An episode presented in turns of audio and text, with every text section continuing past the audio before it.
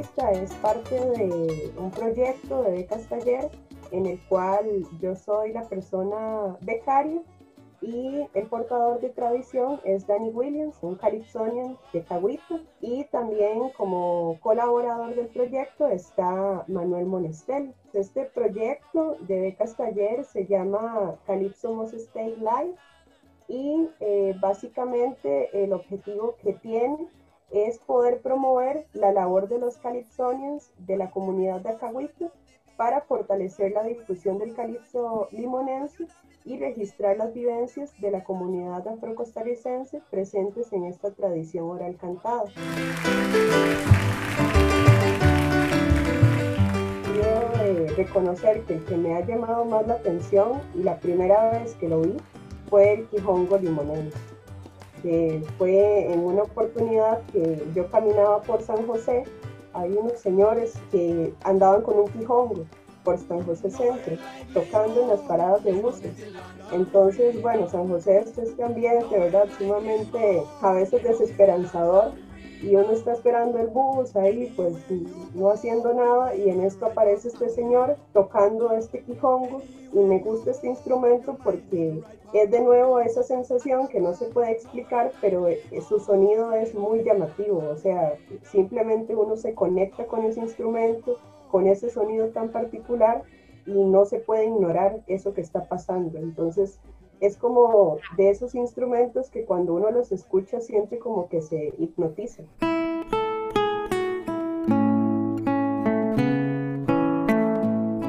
¿A dónde y cómo sienten ustedes el calipso? Vea, yo en las letras del calipso he interpretado mi, mi sentimiento. Por ejemplo, en canto ancestral lírico, interpretando pasión, sentimiento y orgullo, ¿verdad? Ese es lo que yo como calipsonian siento alrededor del, del calipso. Siento que es un género musical ancestral que parte desde, desde África, llegando a, a, todas las costas caribeñas con mucho más fuerza en Trinidad y Tobago. Luego radicó por buen tiempo sólido en Panamá.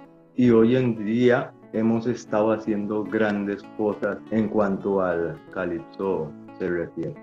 Bueno, yo siento el calipso en la, la lucha permanente en la resistencia cultural del pueblo afrolimonense en particular y del pueblo caribeño en general. En tanto, el calipso es una canción que ha acompañado las luchas de la gente durante todos estos años, a través de las letras críticas que tiene y a través también del posicionamiento dentro de la comunidad, reproduciendo cultura y también resistiendo lingüísticamente.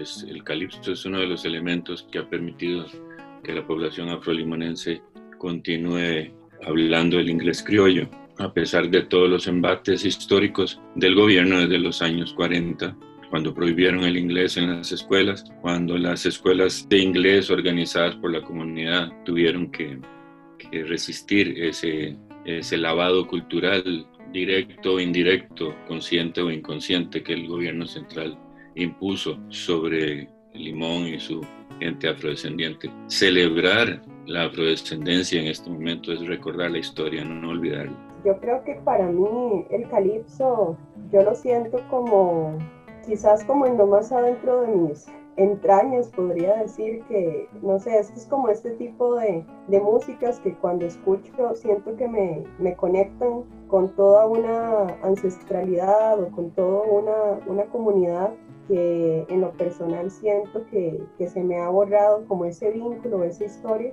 porque, digamos, por el lado de mi papá, yo tengo familia limonense, afrolimonense, pero yo crecí en Heredia, entonces es como que toda la vida me he sentido como muy desconectada de Limón porque no crecí ahí.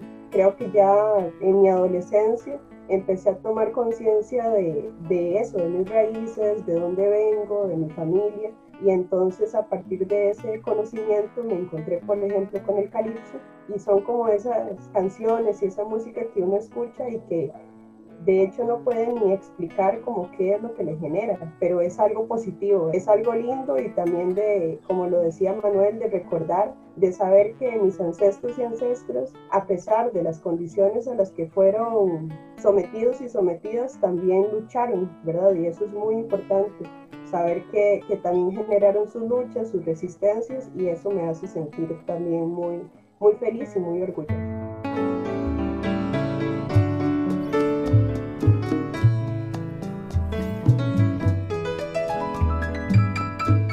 Esta línea ancestral y de resistencia también cada instrumento del calipso tiene una historia.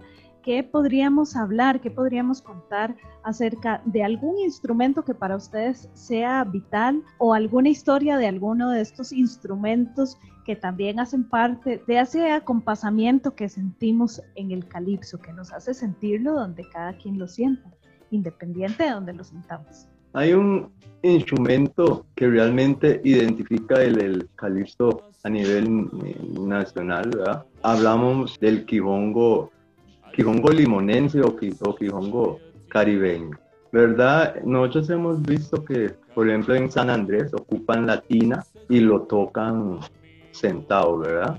En muchos lugares lo, lo tienen de forma diferente. Aquí está hecho de un cajón ¿verdad? Y el bastón que largo, que el nombre es diapasón, ¿verdad? Y entonces se toca, se toca de pie, ¿verdad? Entonces, e, e, ese, ese es un, un, instrumento que se puede decir que es muy nuestro. Y en el momento que una persona se lo ve con un instrumento, ya se asocia con el calipso, porque el, el kiongo es parte del el calipso tanto así también el banjo, pero eh, se sabe que el banjo es un instrumento que ha construido en, Nueva Orleans, ¿verdad? Pero yo siento que, el quijongo sí es, este quijongo caribeño, sí es un instrumento nuestro y, nos identifica en, donde sea que, que vayamos. El calipso limonense es producto de una serie de intercambios y de préstamos, de relaciones migratorias, ¿verdad? Hay varios instrumentos que se conocen en el calipso limonense, el banjo, como dijo Dani, el quijongo o bajo de cajón, las maracas, la campana, las tumbadoras, todos estos son préstamos, ¿verdad? Pero también eh, los, los, americanos también tuvieron esos intercambios y esos préstamos y los mismos entes de Trinidad y Tobago y los cubanos también aprendieron de los haitianos. O sea, somos siempre mezclas y, producto de intercambios. Lo del Quijongo limonense es muy interesante porque, bueno, Dani citó a la gente de San Andrés y Providencia que usan una tina de latón, ¿verdad? En vez del cajón de madera esa tina de latón es lo que se usa en Nueva Orleans desde hace mucho tiempo. Y hubo intercambios entre Nueva Orleans y, Limón y Nueva Orleans y Jamaica cuando la industria del banano.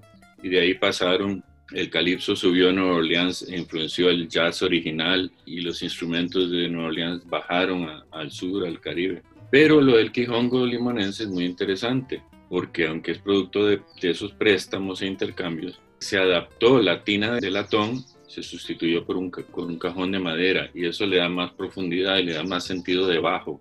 Sustituye a un bajo, a un contrabajo. Si el músico que lo interpreta es muy bueno y uno no está mirando, hasta se imagina uno un contrabajo sonando. Entonces, ese es el aporte limonense al desarrollo de ese instrumento. Y quisiera referirme también al, al, nombre, ¿verdad? Hablando del quijongo de Guanacaste, porque en Costa Rica hay dos instrumentos que se llaman quijongo.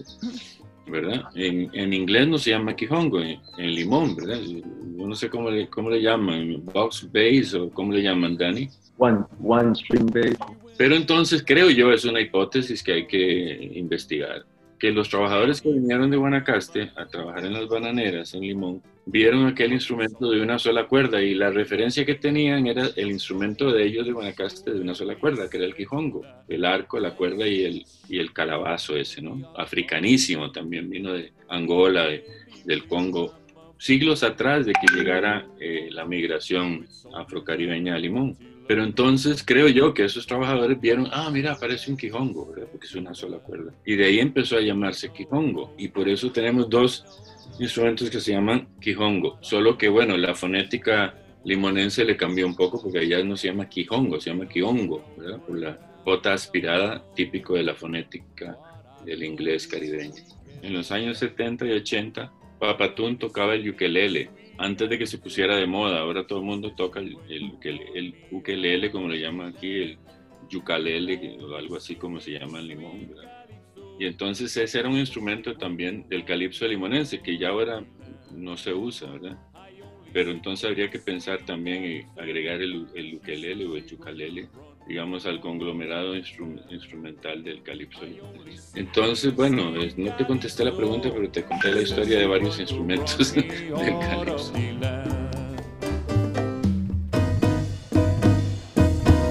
De la manera en la que yo conocí a Dani fue porque, bueno, yo estaba realizando una, una investigación sobre el calipso y sus contribuciones epistemológicas y a raíz de eso yo contacté con Dani para hacerle una, una entrevista.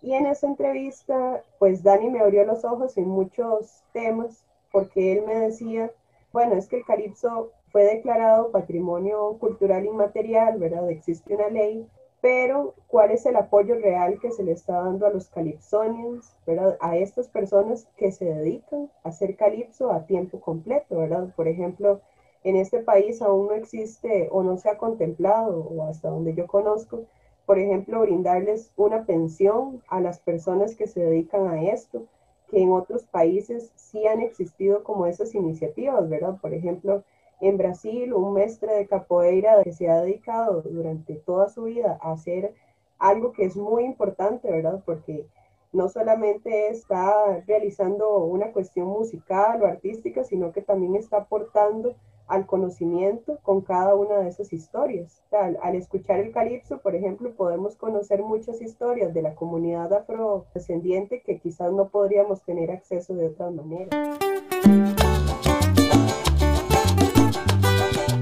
¿Cuál ha sido esta historia del calipso que para vos ha sido más significativa? Que vos decís, bueno, es que de verdad que la vida me cambió o algo pasó porque fue muy importante para mí esta historia que escuché a través del calipso o esta historia que conté a través del calipso. El calipso, nosotros nos empapábamos porque escuchábamos el calipso por las emisoras panameñas. La inspiración eh, de tener un artista de tanta envergadura como don, don Walter Ferguson y tan cerca en la comunidad de, mía, eh, aquí en, en, en Cahuita y ver eh, que con poco hace mucho. Una simple guitarra, una grabadora para recopilar eh, lo que él hacía. Esas son, son historias que, que marcan ver que nosotros como jóvenes dentro de la comunidad de, de Cahuita podíamos ver a esa figura como un ejemplo para impulsarnos en esta línea. Y, seguimos esa línea eh, tanto usando eh, peines y, y, botellas parecido al, al guiro y latas de zinc, rayadores, tambores, etcétera, etcétera.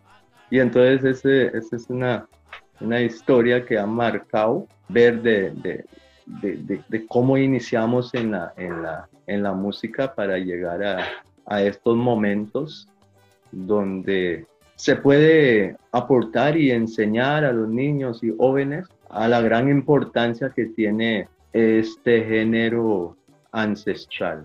A mí me interesaría seguir la línea de Dani contando la historia de la vivencia de uno, ¿no? Independientemente de que muchas letras de canciones de Papatún, de Lenki, de, Walter Ferguson, de Cyril Silvan, de Shanti hayan acompañado esa vivencia, pero digamos en el caso particular mío, siendo yo un pañamán, ¿verdad? No, siendo yo limonense, yo llegué en los años 70, finales de los 70, y yo descubrí ese maravilloso mundo del calipso a través de Ferguson y a través de otros calipsonians. Y de repente empecé a ver que había como una, se estaba generando como un vacío generacional, ¿verdad? Como que ya estos, estos calipsonios viejos como que no tenían generación de relevo, no, no, no, yo no lo percibía claramente, ¿verdad? Había en Cahuita, había habido grupos como el, Buda y su charanga, en donde estuvo también Dani, y, y Ashanti, que era otro grupo donde estaba Jayanti, donde estaba Reinaldo. Pero hubo un momento ahí en los 80, Dani, a ver si me, ayuda a recordar, en los 80 en que de repente no estaban haciendo calipso, no había en, en, Limón Centro prácticamente nada y en Cahuita los grupos estaban tocando covers, este, un poco complaciendo a los a los turistas, porque uno de los problemas del turismo es ese, ¿verdad? Que los artistas locales tratan de complacer a los turistas y cantarles lo que ellos oyen en sus países. Y es todo lo contrario, hay que cantarles lo que se canta acá y hay que mostrarles lo que tenemos acá. Y ahí entonces me acerqué yo a Dani, o Dani se acercó a mí, me, me contó que él estaba componiendo, me pasó un calipso que es el de eh, segundo. Y, y, me dijo, vea que, que, ¿qué le parece esta canción? Maravillosa. ¿Por qué no la cante? Bueno, yo no la voy a cantar, cántela usted. Yo, yo no puedo cantarla con la propiedad y con la gracia y con, ¿verdad? con la, el sentido que usted la canta. Entonces ahí Dani empezó a, a, cantar calipso, fundó su grupo Cabo y Calipso y por suerte ha tenido muchísimo éxito y yo creo, me atrevo a decir que en estos momentos y desde hace ya años es el grupo de calipso con más éxito, con más proyección internacional, vigencia, pertinencia en lo que está haciendo.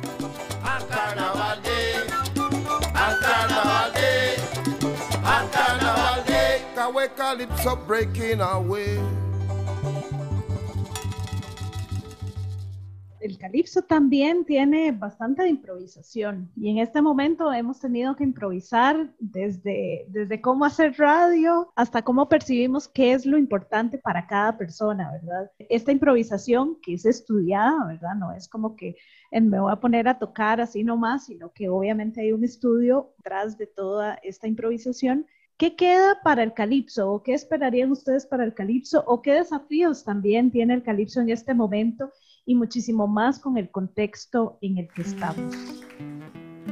Diría que por ahí del 2000, 2009. Yo siempre he tenido acercamiento y excelentes conversaciones, excelentes planes, excelentes proyectos con Manuel. Y en una de esas pensamos incursionar el calipso en los niños y jóvenes porque queremos que el, calipso se mantenga con vida y siempre, siempre mejorando. Siempre tengo en mente hacer como una escuela de calipso. Manuel me dice, suena bien, pero hay que pensar más allá. Y que él consideraba que hay que pensar en el instituto del, del calipso. La palabra me, me, me, sonó un poco fuerte, ¿verdad? porque estamos hablando de algo algo grande. Este instituto del calipso vendría a, encerrar la enseñanza del calipso a niños jóvenes, un centro de memoria, estudios de grabación y el Festival Internacional de Calipso. De ese documento que se hizo, se le presentó al Banco Nacional por parte de la Asociación de, de Desarrollo y sí se tuvo fruto donde hoy en día existe una casa de, la cultura y el calipso en, la comunidad de, de No vamos a dejar de, soñar en esto, porque siempre lo voy a decir que, que el calipso no muera. En este momento, como también lo indicaba Dani, el calipso se mueve a nivel nacional, ya hay gente haciendo calipso en Turrialba, en, creo que hasta en Guanacaste, en San José, por supuesto, en Heredia, conozco en Cartago. Uno no puede esperar que el calipso siga siendo, digamos, que todo el mundo suene igual que Walter Ferguson, o que Dani, o que Lenky. Creo que las formas musicales se van transformando, se van alimentando de nuevas sonoridades, de nuevas experiencias. Lo que sí me preocupa a mí es que mucha gente joven asuma el calipso desde lo formal nada más y que no se meta en los contenidos, en los conceptos que vienen de la tradición del calipso. ¿Verdad? Pueden hacer calipso electrónico, pueden hacer calipso con rock, con jazz, con lo que quieran, pero sí necesitan un marco de referencia en lo que es el proceso histórico y el proceso cultural y social del calipso en el Caribe y en Limón. Y ahí es donde un instituto del calipso podría jugar un papel importantísimo, ¿verdad? Porque entonces toda esta efervescencia nueva de hacer calipso, que yo la alabo, hay muchos músicos jóvenes muy buenos haciendo calipso, que no se quede en lo formal, ¿verdad? Y que haya un, un, espacio, un, un, instituto que ha hecho investigación, que ha guardado la memoria, que tiene bancos de datos, que tiene fonotecas, que tiene espacios para conferencias,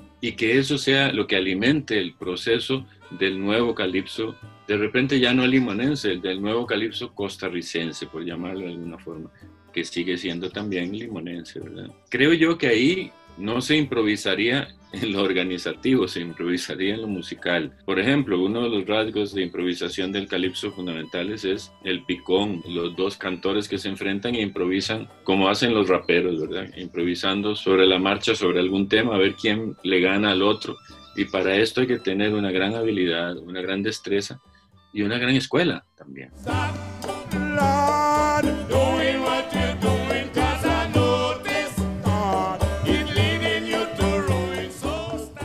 Parece que uno de los grandes retos es que aquí en Costa Rica se entre en esa discusión, ¿verdad? De, ok, es declarado patrimonio cultural inmaterial, pero ¿cuál es el apoyo real que se le está dando a esos calipsonios? Porque, bueno, y nosotros sabemos que dedicarse toda una vida a hacer algo, llegar a cierta edad y luego que recibo o que, vivo, es necesario también tener ese apoyo por parte de, del Estado que realmente permita que los calipsonios sigan existiendo, que sigan pues transmitiendo su, su arte, que sigan fortaleciendo su labor, se deben de tomar compromisos más fuertes para que siga existiendo, ¿verdad? Y en ese sentido, está esta propuesta del instituto, que eso sería genial, pero también de una cuestión de una retribución económica a esos calipsonios por toda su labor.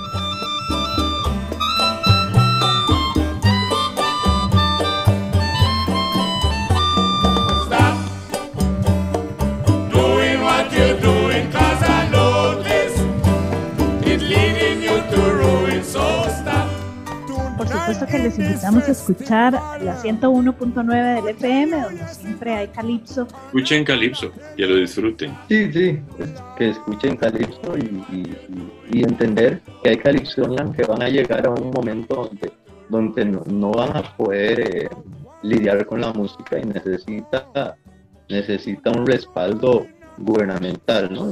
Y, yo les agradezco, agradezco siempre a, a UCR ¿verdad? para darnos eh, estos espacios que realmente podemos dar a conocer nuestros sentimientos y ese amor por el, por el calipso.